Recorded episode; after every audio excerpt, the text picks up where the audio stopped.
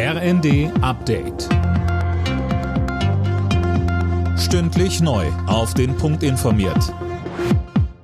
Ich bin Anna Löwer. Guten Tag.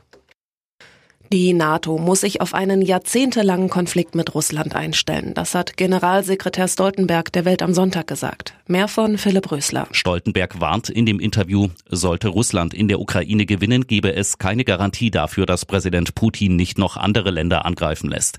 Er ruft die Verbündeten auf, ihre Rüstungsindustrie schneller auszubauen. Und die beste Verteidigung sei, die Ukraine zu unterstützen, so Stoltenberg.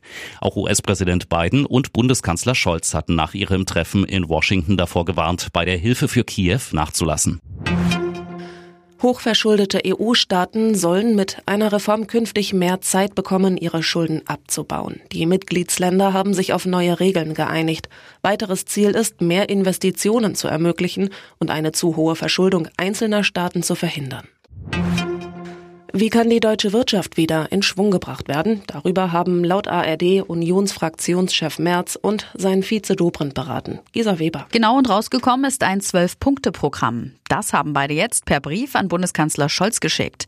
Sie schlagen unter anderem vor, eine Wochen statt einer Tagesarbeitszeit einzuführen, um Arbeitnehmern und Arbeitgebern mehr Flexibilität zu ermöglichen. In der kommenden Sitzungswoche soll das Maßnahmenpaket in den Bundestag eingebracht werden.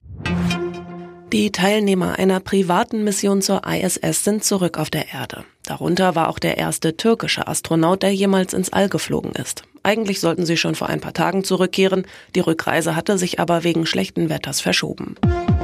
Alle Nachrichten auf rnd.de